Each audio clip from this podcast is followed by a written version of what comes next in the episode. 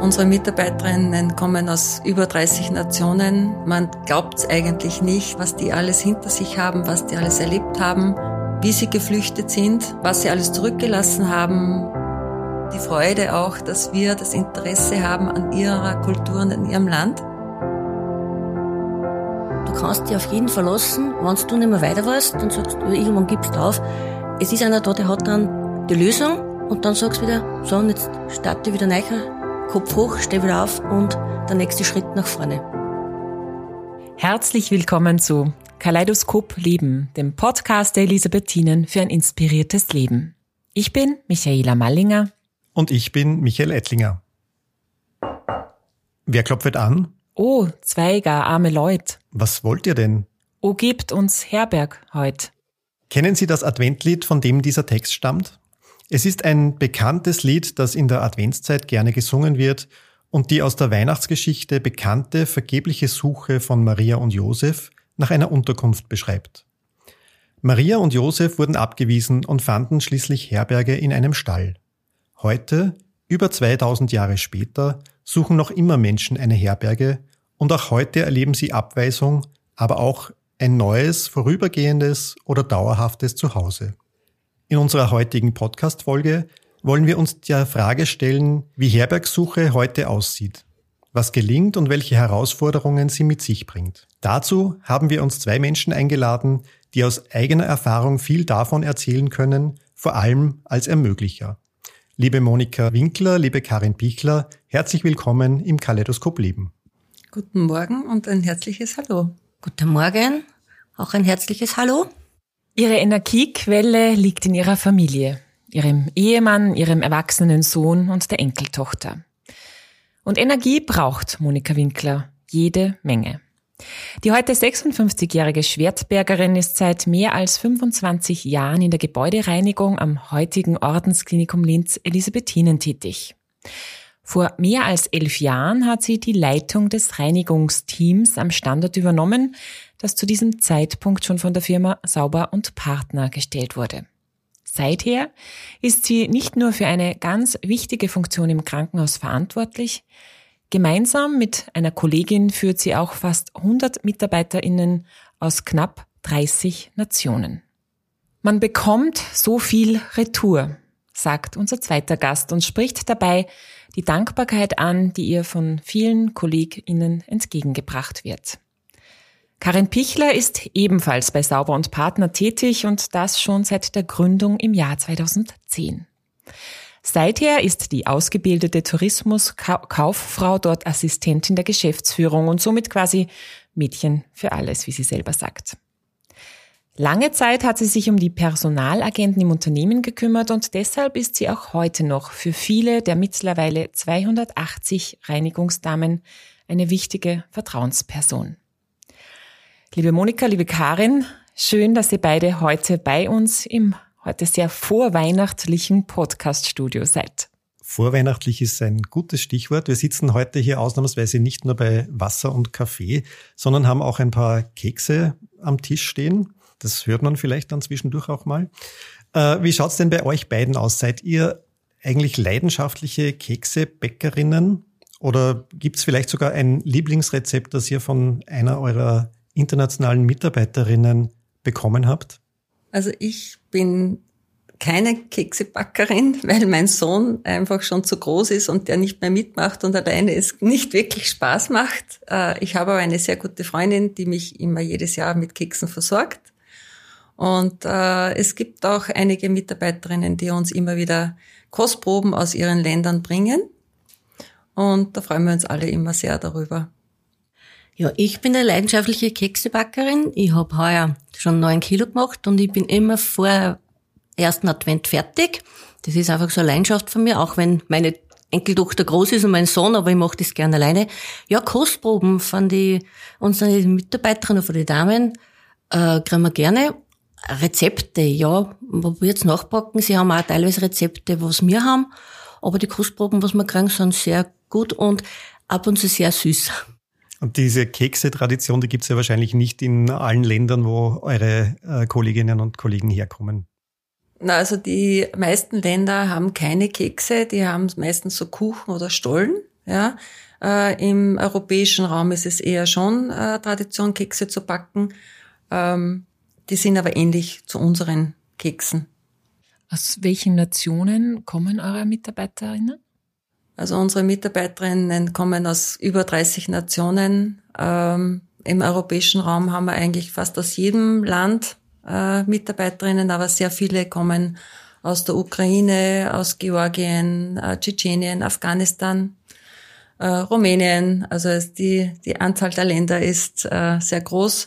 Wir haben aber auch südamerikanische Mitarbeiterinnen oder auch aus dem afrikanischen Kontinent kommen auch welche zu uns. Also es ist die Anzahl der Leute ist unbeschreiblich. Ja, also es ist wirklich sensationell, äh, sowas in unserem Unternehmen zu haben.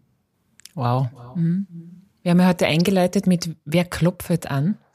Es passt irgendwie gerade auch gut, wenn du sagst, es sind so viele. Und die Weihnachtsgeschichte, die viele von uns ja wahrscheinlich aus den christlichen Weihnachtsgottesdiensten kennen, erzählt rund um die Geburt von Jesus ja auch die Geschichte der Herbergsuche.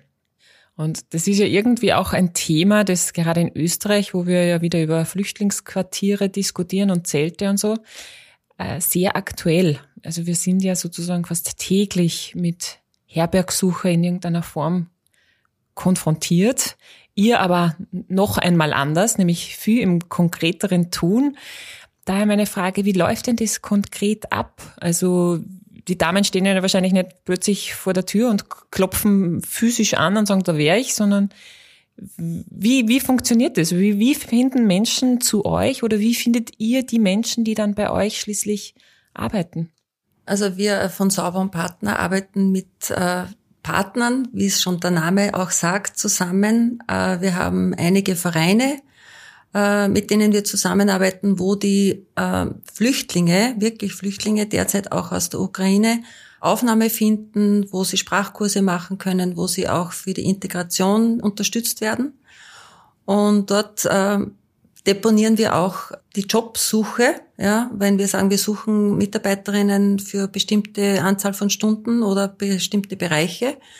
Und wenn sich dann jemand interessiert, dann ähm, schicken uns die die Damen oder Herren und wir äh, machen dann das Bewerbungsgespräch und schauen nicht, ob, wir, ob die bei uns arbeiten können. Es ist ein sprachliches Thema, das wir natürlich im Krankenhaus äh, haben. Unsere Arbeitssprache ist Deutsch, damit sich auch alle Nationen, die wir haben, untereinander äh, unterhalten können oder miteinander unterhalten können, dass sie auch die Arbeiten gut äh, machen können.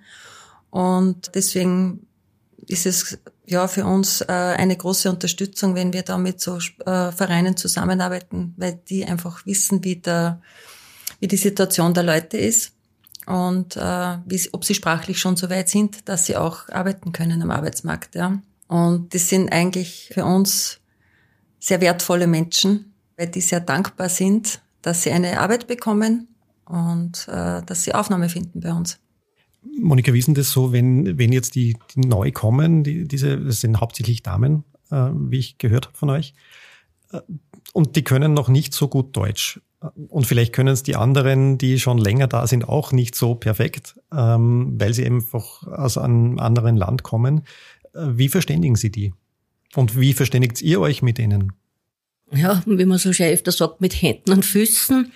Ja, man probiert ab und zu mit andere Kollegin mit Dolmetschen. Ja, du probierst äh, Leseproben äh, zu machen und die Damen sind jetzt schon so, dass sie es übersetzen am Handy, einfach das, dass sie es äh, verstehen in ihrer Sprache, um was geht, aber sie sind eigentlich sehr lernfähig.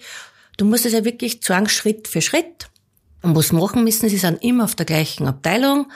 Und das geht dann automatisch so die wollen einfach, und die sind auch, eben Karin schon gesagt, sehr dankbar, dass man die Chance gibt, auch wenn sie nicht, noch nicht viel verstehen oder fast nichts verstehen. Und, und es sind eigentlich die Kolleginnen sehr bemüht über die Neuen, dass sie sagen, machen wir das und das und das. Und das ist mit, mitschleppen oder mitnehmen. Und so könnte man eigentlich, dass mit der Zeit wirklich super funktioniert und manche sagen, die kommen dann und probieren wirklich auch äh, ich Beispiele schon gehabt, dass dann Damen haben angefangen, fast wirklich kein Deutsch nicht. Und da ist dann eine Dame zu mir gekommen und hat gesagt, Guten Morgen, Frau Monika. Wie geht es Ihnen? Mir geht es gut. Ist das okay? So haben sie mit mir gesprochen, sage ich. Sehr gut.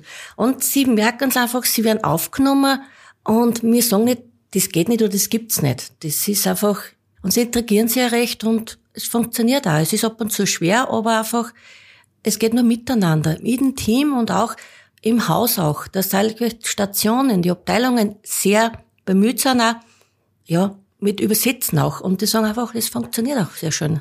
Das heißt, ihr leistet da auch äh, Hilfe und Unterstützung beim Erlernen der Sprache, die ja in Österreich einfach schon sehr wichtig und notwendig ist, um das Leben meistern zu können, denke ich mal. Ja, freilich, weil sogar einfach, es ist so, äh, dass man sagt, sie muss sagen, ich möchte Deutschkurs machen. Manche haben schon ein bisschen an, eh durch irgendeinen Verein was kommen oder sie sind untergekommen jetzt in, bei Familien und es wird jeden Tag mehr. Es ist einfach, und ab und zu musst du wirklich nur in einer Sprache und es ist für uns schon öfter schwer, aber es geht alles, wir haben es bis jetzt geschafft und es gibt Damen, die auch ein Jahr reden, da sind Damen schon 30 da und die reden nicht so gut, als wir die mit einem Jahr. Monika oder Karin, wie ist das bei euch? Wann diese äh, Damen oder Herren, gibt's Herren? Na, na Damen. Also bei Sauberen Partner gibt's ausschließlich Damen, äh, genau. Ja. Wenn die, wenn die bei euch zu arbeiten anfangen, haben die da schon eine Unterkunft, haben die, sind die sozusagen sozial versorgt oder ist da bei euch dann auch nur eine Aufgabe zu schauen, dass da rund um und um das so gestaltet ist, dass die quasi der Arbeit nachgehen können? Also wir, es gibt Mitarbeiterinnen, die, die kommen, die in irgendeinem äh, Heim äh, kurzfristig äh, Unterkunft finden. Wenn die aber dann um Unterstützung fragen, dann sind wir auch äh, schon bemüht, dass wir eine kleine Wohnung organisieren können oder dass wir sie unterstützen, dass sie eine Wohnung bekommen oder zumindest ein, eine kleine Gasonär oder ein Zimmer dass sie für die, dass sie für den Anfang einmal eine, eine Bleibe haben. Da schauen wir und da haben wir wirklich äh, Unterstützung auch äh, im Haus, im Krankenhaus, äh, vom Betriebsrat, äh, die auch ihre Kanäle immer öffnen und immer schauen, sei es, wenn man Möbel braucht oder, oder Bekleidung, ja. Es gibt auch Mitarbeiterinnen, die dann auch immer irgendwas wissen und sagen, ich hätte da etwas, vielleicht wäre das was, ja. Und wir schauen halt, dass wir, dass wir das dann auch irgendwie ermöglichen. Zumindest für den Anfang, weil oft sind es ja Familien, die auch mit Kindern kommen oder nur Frauen, die Kinder mit haben, äh, wo dann ein, eine kleine Wohnung zu klein ist und dann aber zumindest für den Beginn einfach einmal ein Zuhause, ein stabiles Zuhause ist, wo sie unterkommen können. Wenn die kommen, dann haben sie wahrscheinlich am Anfang ja noch gar keine Arbeitsgenehmigung, vielleicht eine Aufenthaltsgenehmigung. Wie schaut das aus? Wie kommt man dann dazu, dass die überhaupt zu arbeiten beginnen dürfen? Also es ist selten, dass bei uns jemand fragt, der keine Arbeitserlaubnis hat. Es gibt so verschiedene äh, Varianten des, der Arbeitserlaubnis in Österreich und äh, wir arbeiten sehr gut mit dem AMS zusammen. Wenn es Mitarbeiterinnen gibt, die eine beschränkte oder befristete Arbeitserlaubnis haben, dann schauen wir, wenn die Damen bei uns arbeiten und äh, bleiben möchten, dass wir einfach mit dem AMS äh, diese Arbeitsgenehmigung verlängern und, und oder halt wirklich so auf eine äh, befristete, es ist meistens befristet auf ein Jahr und das muss immer wieder verlängert werden und ähm, wir unterstützen die Damen auf dem Wege schon so gut es geht für uns und was wir als Arbeitgeber auch tun können. Ja. Immer können wir nicht oder dürfen wir nicht, aber wo es möglich ist für uns, schauen wir, dass wir auch hier unterstützen können. Jetzt ist es so, dass die Damen, das haben wir zuerst schon gehört, wahrscheinlich so einiges an, sage ich mal, Ballast möglicherweise mitnehmen aufgrund ihrer Geschichte. Also Flucht ist ja selten ein, also nie ein schönes Erlebnis. Wie, wie ist das, ist das für euch dann spürbar? Ist das ein Thema dann auch, wenn es da ähm, schwierige Vorerfahrungen gibt? Also wir haben, wir erfahren äh, im Laufe der ersten Tage oder Wochen die Geschichten eigentlich immer, wie die wie die Mitarbeiterinnen zu uns nach Österreich gekommen sind. Und man glaubt es eigentlich nicht, was die alles hinter sich haben, was die alles erlebt haben, wie, wie sie geflüchtet sind, ja, was sie alles zurückgelassen haben. Oft kommen sie ganz alleine, Kinder und Mann sind im Heimatland geblieben oder sie kommen mit den Kindern und der Mann ist zurückgeblieben. Und wie stark eigentlich diese Frauen sind und was die alles ertragen oder was die alles äh, erlebt haben und trotzdem immer noch so, wie soll ich sagen, äh, es ist, ähm, die strahlen was aus, was wir nicht kennen. Die, die, also wir kennen Gott sei Dank diese Situation nicht, was die Mitarbeiterinnen oder die Frauen äh, erleben. Äh, aber sie sind immer noch fröhlich und immer noch so dankbar, dass sie aufgenommen werden. Und äh, das kann man nicht, nicht beschreiben, wie es ihnen da geht, äh, wenn die, wenn die das erzählen, wie sie zu uns gekommen sind und dass, wie dankbar sie sind, dass sie dann hier aufgenommen werden, dass sie in einem sicheren Land sind. Aber trotzdem, wie traurig sie sind, was sie zurücklassen müssen oder mussten, weil die kommen ja oft nur mit einem Rucksack oder einer Tasche oder vielleicht einem Koffer und alles andere bleibt zurück. Nur, dass sie halt ihr, ihr Leben retten, ja, und das ihrer Kinder. Und man wird sehr, sehr demütig und dankbar, dass wir eigentlich in Österreich leben dürfen. Wie groß ist das Thema Heimweh für die, für die Damen? Sehr groß. Das sehe ich gerade äh, jetzt, denn die ukrainischen, wenn man so schön sagen, dass alles zu Hause lassen müssen haben und wissen, dass vielleicht nimmer heimfahren können oder nach Hause dürfen. Und was ganz schlimm ist für gerade in afrikanischen Ländern, einfach für weiter, dass nimmer heimfahren dürfen, aus politischen Gründen oder was auch, und Familie nicht sehen. Oder gerade, wenn jetzt, das haben wir jetzt oft erlebt, wenn ein Todesfall gewesen ist in der Familie und sie können nicht heimfahren. Sie müssen da bleiben und sie können nicht ausreisen, weil gerade jetzt waren die letzten zwei Jahre ganz schwierig und sie, wir bemühen sich ja, dass sie sagen können, ja, sie können einmal drei Wochen einmal heimfliegen, gerade in, in außerhalb der äh, Reisezeit Sommer, dass Familie besuchen können und und dann kommen sie wieder zurück und sagen, es ist so schön, dass wir da leben in Österreich. Alleine, die sind schon so lang weg, dass sie sich gar nicht mehr, mehr so integrieren können oder so wohlfühlen. Es ist jetzt zwar Familie da oder es gerade, wenn sie zwei besuchen und dann kommen sie nach Österreich und sagen sie, ah, da ist jetzt wieder Heimat und dankbar, dass ich da arbeiten kann und meine geregelte Zeit habe, ganzen, alles was gibt, was halt dazugehört und das habe ich dort nicht. Und die sind schon, sagen sie, weil, und dass wir die Chance gegeben haben, dass wir uns arbeiten dürfen und auch sagen, was ist, was leistet für uns und was mir hilft auch, wie man jetzt das so Karin auch schon gesagt hat, einfach das Miteinander und untereinander und es helfen ja Kolleginnen der Kollegin. Und das ist halt schon, das, äh, das Reisen oder allgemein Heimweh ist für manche ganz schwer. Es gibt ja äh, eben viele Länder, wo die, wenn die äh, Leute flüchten, dass sie dann in dieses Heimatland nicht mehr zurückreisen dürfen sie dürfen sich zwar überall bewegen auf der Welt, aber nur in dieses eine Land nicht mehr einreisen. Und äh, sie schauen halt dann, dass sie in irgendeinem dritten Land sich dann mit der Familie treffen, damit sie sich trotzdem irgendwann einmal wieder sehen. Oft sind Jahre dazwischen, wo sie einfach keinen persönlichen Kontakt haben. Also äh, es gibt auch in vielen Ländern gibt's dieses FaceTime oder diese Videotelefonate sind nicht möglich, weil die dort einfach die Möglichkeiten nicht haben. Also die haben dann oft nur schriftlich äh, Kontakt oder mal telefonieren, aber nicht, man sieht sich nicht. Ja. Und die versuchen halt dann in dritten Ländern sich zu treffen und nehmen da Strapazen auf sich. Ähm, und wir versuchen halt dann denen das zu ermöglichen, dass sie einfach eine längere Zeit Urlaub bekommen und dorthin fahren können.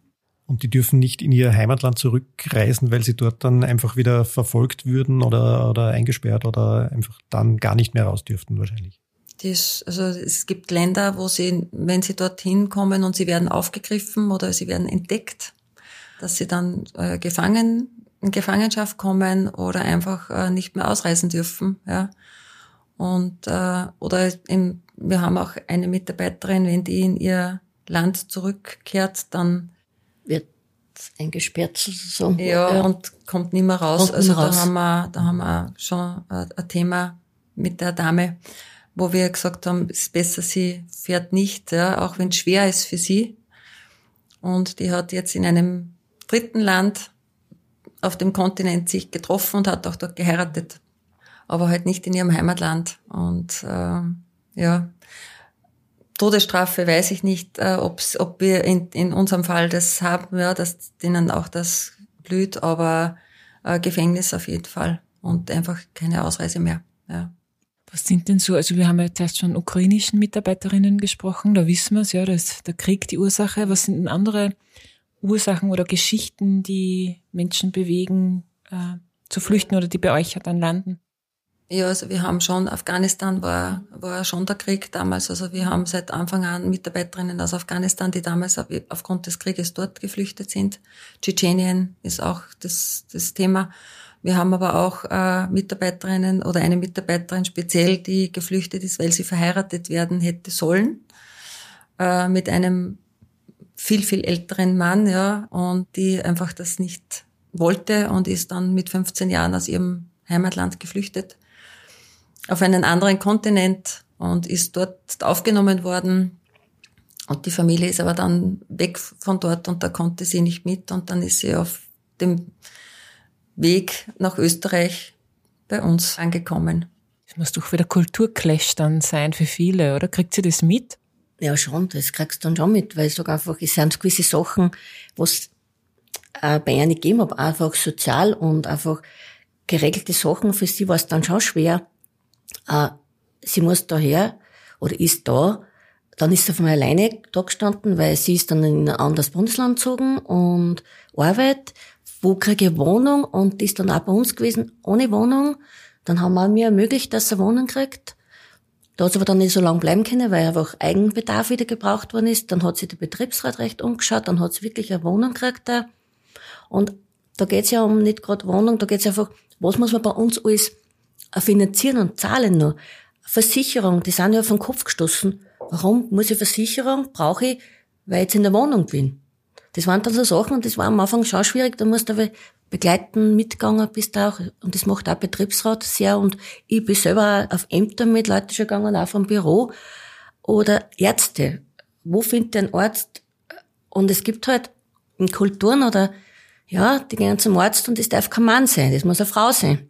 Ja, dann schaust halt, dass deine Frau Ärztin, ja, suchst halt, ja, und das Haus auch sehr, dass sie sagen haben, wenn wir was gehabt haben, dass wir hingedürfen haben, ja, da ist eine Frau jetzt da und die schaut's an. Die sind dann schon, und es ist auch Damen, durch das, dass wir so viele verschiedene Nationalitäten haben, dass einfach jeden irgendwas anders widerfahren ist und auch gerade die europäischen Länder, die sind auch ein bisschen von der Kultur, eh wie, ob es jetzt Rumänien, Polen, Ungarn, so wie mir ungefähr, die wissen ungefähr, ja, bis dort so weit kann ich das gehen oder auch nicht. Und die haben mir dann die Damen oft geholfen, auch selber aufgenommen zu Hause. Haben auch schon gehabt, gekocht, miteinander. Es sind sehr viele Freundschaften entstanden, unter die Damen auch. Und das ist dann schon, das ist einfach Kultur und mit gewissen Sachen ist schwer, dass sie zusammenkommen, dass das ist der alltägliche Alltag, normale Alltag. Ist das oft schwer. Und wenn du jetzt redest von so vielen verschiedenen Nationen, die, wo auch Freundschaften entstehen untereinander, auf der anderen Seite gibt es ja auch die Konflikte zwischen den Nationen. Nehmen das die Damen mit und merkt ihr das dann auch im Betrieb selber, dass diese Konflikte zwischen den Nationen eine Rolle spielen? Also äh, ganz zu Beginn haben wir das Thema schon gehabt, natürlich aus dem ehemaligen Jugoslawien, äh, wo die äh, Frauen aufeinander getroffen sind. Äh, wir haben halt dann immer geschaut, sie müssen nicht sich miteinander anfreunden, aber sie sollen miteinander auch gut arbeiten können. Äh, wir haben immer geschaut, dass halt dann, wenn es gar nicht gegangen ist, dass sie halt auf unterschiedlichen Plätzen gearbeitet haben. Aber das haben wir ganz schnell dann irgendwie abgestellt, weil äh, Arbeit ist Arbeit und das andere ist halt das Persönliche.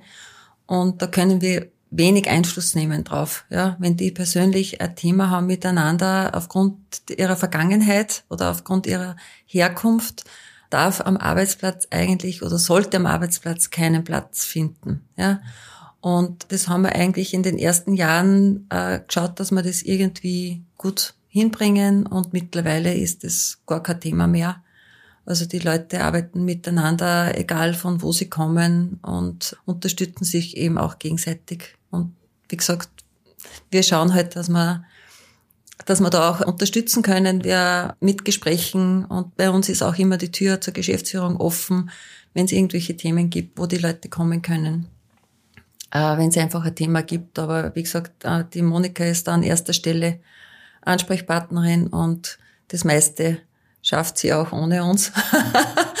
und die Erfahrung macht's einfach. Ja, wir haben schon so viel Erfahrung jetzt äh, nach diesem im 13. Jahr der Firma äh, und es es wird immer immer weniger diese Konflikte untereinander. Aber ihr macht ja recht viel dafür, also dass die die Frauen miteinander gut arbeiten können und auch was ich so höre in Richtung Wertschätzung und Anerkennung der Kulturen, die Sie mitnehmen oder wo Sie herkommen. Ein besonderes Beispiel, das mir sehr gut gefällt, ist diese, sind diese Koch-Events, die Sie macht. Könnt ihr uns von dem ein bisschen was erzählen? Also wir haben das irgendwann einmal äh, die Idee geboren, äh, nachdem wir so viele verschiedene Nationalitäten haben und jedes Land die eigene Küche hat und wir natürlich sehr neugierig waren, wie denn in diesen Ländern gegessen wird. Also typische Kost, ja, weil man kennt ja aus verschiedenen Ländern bei uns in Österreich die Küchen, ja.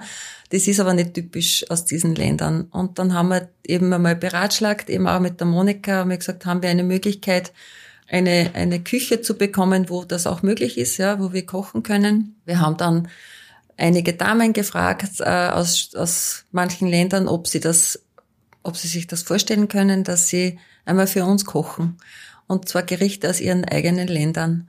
Und es war dann, der Zuspruch war ganz enorm. Ja, wir haben ganz am Anfang haben wir eben Afghanistan und Tschetschenien gehabt. Also die Damen haben für uns gekocht für 20 Leute. Äh, es waren Mitarbeiter, es waren Partner und Kunden dabei, die das verkosten durften.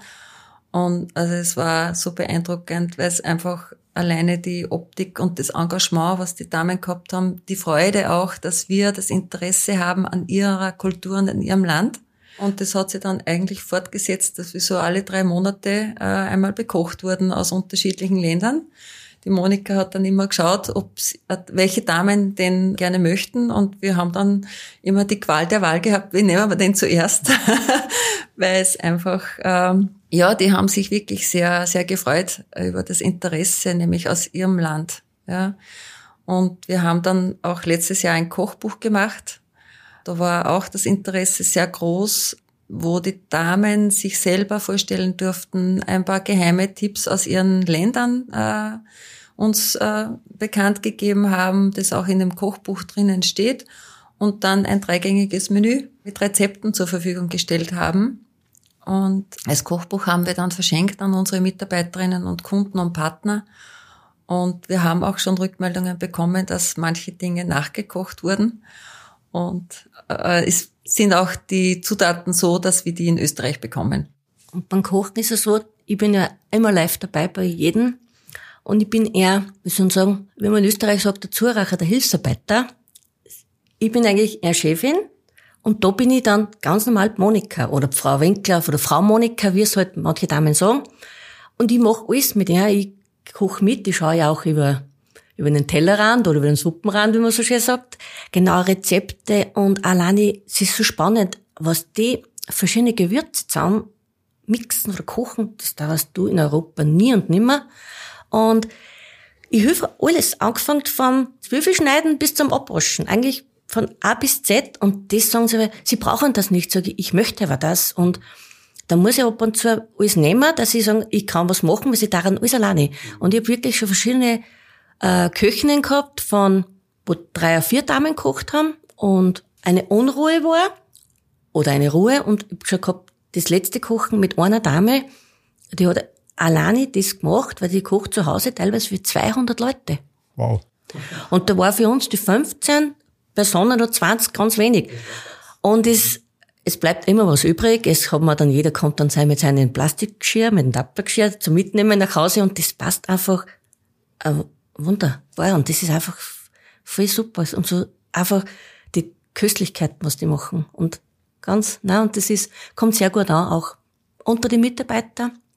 Ah, jetzt wie ich gefragt, darf ich? Und wir haben ja schon sehr viele, aber manche wollen einfach nicht. Es ist einfach ein, ein Aufwand trotzdem auch. Die Damen müssen dann Samstag sonst kommen und das und das, aber es ist einfach sehr, sehr spannend immer. Ja, das Thema Wertschätzung ist ja generell ein, ein sehr wichtiges mit grundsätzlich mit allen Mitarbeiterinnen und Mitarbeitern, aber bei euren Damen wahrscheinlich ein ganz besonderes. Wie schaut das aus ähm, im Krankenhaus? Also die sind ja hauptsächlich im Krankenhaus tätig in der Reinigung. Da ist die Reinigung ja oft ein vernachlässigter Bereich, also was die Mitarbeiterinnen betrifft, und trotzdem ist sie so wichtig. Weil ohne der Reinigung wird es im Krankenhaus wahrscheinlich gar nicht gehen. Kriegen das die Mitarbeiterinnen auch gespiegelt? Kriegen sie das rückgemeldet? Teilweise schon vom Haus. Ähm, das machen eigentlich, das bringen ja mir immer, wenn sie vermitteln oder wir bringen ja das bei, wenn es ist, einen Tag nicht da seid, steht das Krankenhaus. Sie kriegen schon Lob auch von den Stationen und auch, äh, dass ohne er nicht geht. Und es ist halt für manche der Job, den was halt nie jeder machen möchte. Das ist einfach, die wird halt nicht so geschätzt, aber das wird eigentlich immer mehr geschätzt. Bei uns sind es ja Reinigungsdamen und keine Putzfrauen. Und das ist für sie auch schon ähm, eine Wertschätzung oder ab und zu, wenn sie recht frustriert sind oder ab und zu nicht gut da sage ich, seid Bodenkosmetikerinnen. Ja, also wir versuchen das schon den Damen auch immer wieder zu sagen, wie wichtig ihre Arbeit ist. Ja, weil es ist wirklich so, sie sollen ja nicht auffallen, dass sie da sind. Ja, das soll so passieren, ohne dass sie stören. Ja, und äh, die Damen aber trotzdem mittlerweile wissen, wie wichtig ihre Arbeit ist. Und äh, sie kriegen es schon zurück, auch von den Patienten, weil die Reinigungsdame oft am längsten im Patientenzimmer sich aufhält, ja, äh, und dann auch mit dem Patienten ein, ein paar Worte sprechen kann. Ja, der, die Patienten trauen sich auch, die Damen anzusprechen.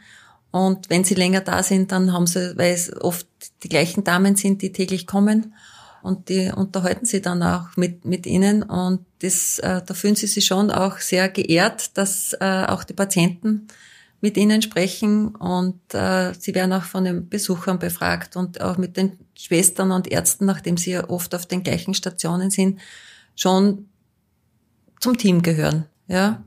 Und äh, ja, wir schauen auch, dass sie natürlich eine ordentliche Arbeitskleidung haben, dass sie genug Material haben, und wir auch die, die Arbeit, die gute Arbeit auch immer wieder mal mit Prämien uns bedanken dafür. Wir versuchen halt auch kleine Geschenke unterm Jahr zu machen, um einfach zu zeigen, dass sie uns wichtig sind. Wir haben eine Weihnachtsfeier, wir haben Betriebsausflüge.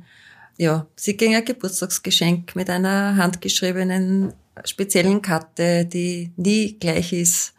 Einfach um Danke zu sagen, ja, dass sie da sind und dass sie den Job einfach machen für uns, einen guten Job machen. Sie werden ja auch, glaube ich, manchmal als Dolmetscher angefragt bei nicht wichtigen Dingen. Erleben Sie das auch als Form von, von Wertschätzung oder wie läuft denn das ab?